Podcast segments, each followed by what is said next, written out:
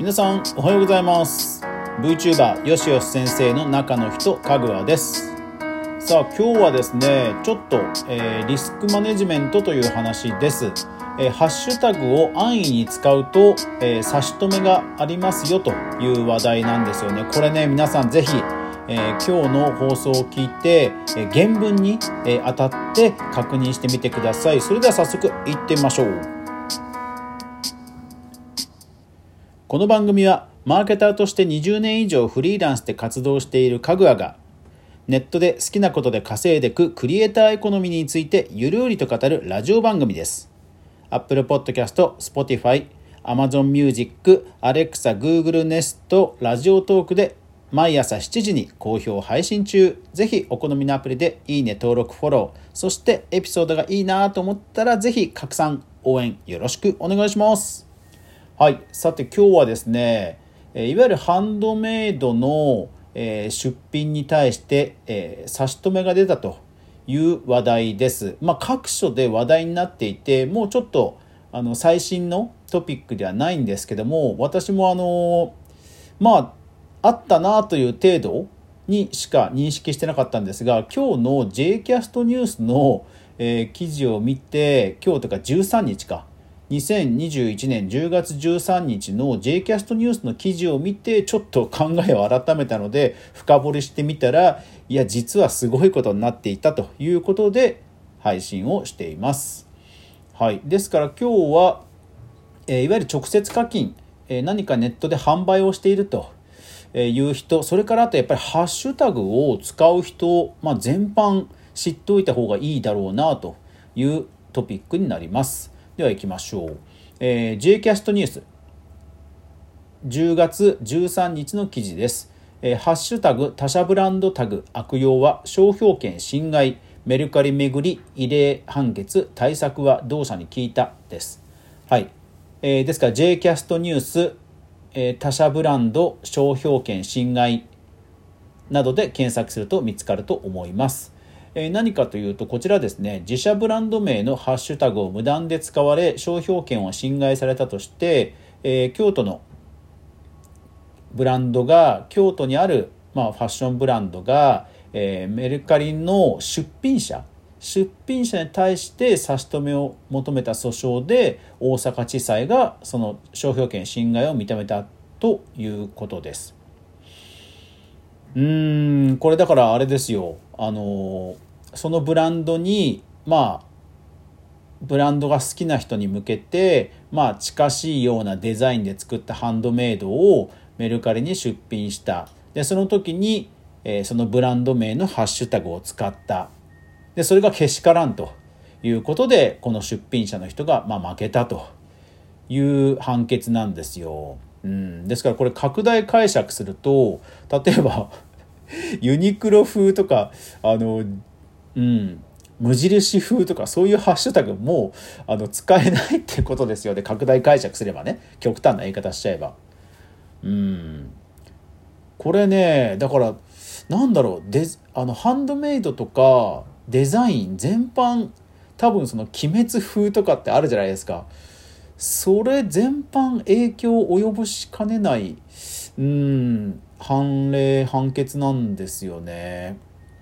結局これまでタイトルとか、えー、商標とかまあなんだろうなあのー、まあ商標はさすがにアウトですけどそのタイトルとかにはあの著作権がないみたいな、えー、ことがあって、え、有名なところで言うとえ、ブラック・ジャックによろしく」っていう漫画があるんですね。じゃあそれブラック・ジャックの手塚治虫さんがあの差し止め求めたかっていうとそれは多分してないんですね。なぜかというとタイトルには著作権がないのでということなんですよ。ただまあ明らかにブラック・ジャックの知名度を生かしたタイトル付けじゃないですかそれって。ですから僕は、えーと、その漫画が連載した時にえーって結構違和感を覚えたんですよでも世間的には騒がれなかったんですよねうんですから、まあ、もしかしたらその手塚さん側もモヤモヤしてたかもしれないんですけど特にねお咎めなしでずっと行ったんですよ。で、えー、その後僕もいろいろ調べたり追跡したりして、えーまあ、追跡っていうとストーカーみたいですけど 気にしていたらあのまあそのタイトルにはあの著作権ないと。だからほら今書籍とかでもなんか「ワンピースに学ぶ名言のこととかなんとかに学ぶ人生のなんとかみたいな書籍っていっぱいあるじゃないですか。でもそれって著作権は大丈夫っていうことから由来してるんですよ。うん。そう。だからそれ考えるとこのハッシュタグ今回ね結構影響大きいなと思っています。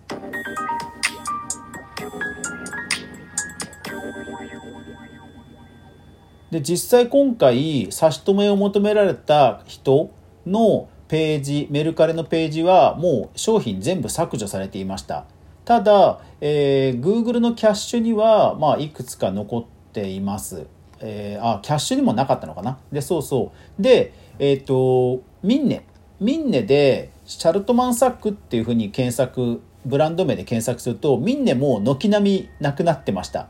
でただミンネのシャルトマンサックの検索結果については Google の、えー、キャッシュが残っていました。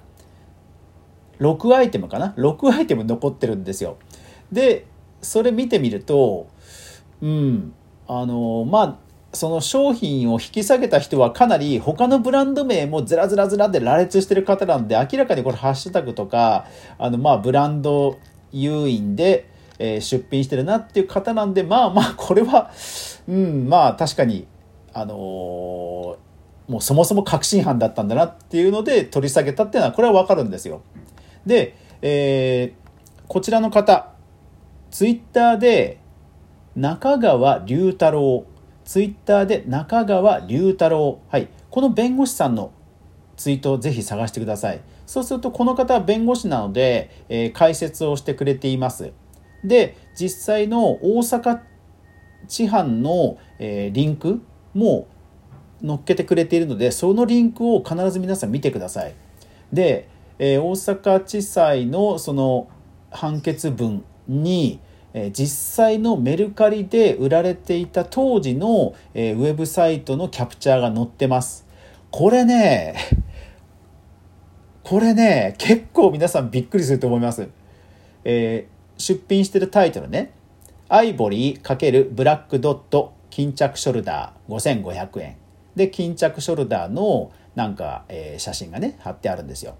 えー、ご覧いただきましてありがとうございます。ハンドメイド品ですと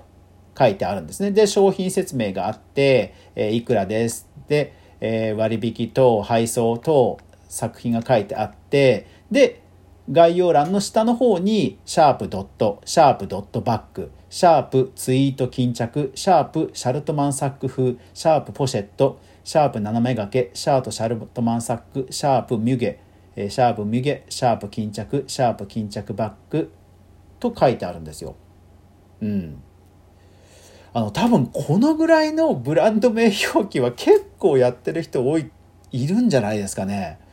なんかあこのページを見る限りはなんかすごい悪質さは感じないんですよね。うん、別に擁護してるわけじゃないですよ。擁護してるわけじゃないですけど、多分このぐらいさらっと一言二言ブランド名を入れてるっていう販売ページは多分無数にあるんじゃないかっていうぐらいまあそんなに、うん、なんかえげつない貼り方じゃないなっていう感じなんですね。これ本当皆さんあの原文見てください。はい。で、えー、実際もうメルカリからはシャルトマンサックで検索すると、えー、っと多分本物だけしか出てないと思います。ハンドメイドまで入れると多分出ないんじゃないかな？ハンド。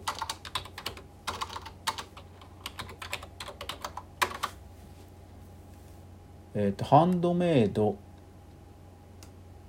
でもでハンドメイド出るなアメリカに。まだ出るな。すげえな。この状況で出品続けるか。あでもあれだ。ハッシュタグでなハッシュタグがない。取ってある。えー、これはどうなんだろう。すげえな。これ強気だな。これ皆さん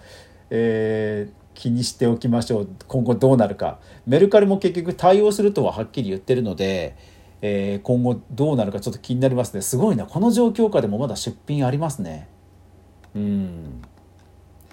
いやうんあのいわゆるこれってあの模造品扱いされちゃったってとも言えるわけですよね。まあ、どっかの怪しい企業が、え、私たちのブランドの模造品を作ってるぐらいな感じに受け止められかねない判決なわけですよね。うん、だからまあその検索汚染検索汚染問題に一石を投じたと言いつつもこれがどこまで影響するかっていうのはちょっとね今後、えー、継続的にあのー、うんチェックしておいた方がいい事案だなとちょっと思いました。これ多分いくらでもあの勝てるブランドさんいっぱいいると思うのではい。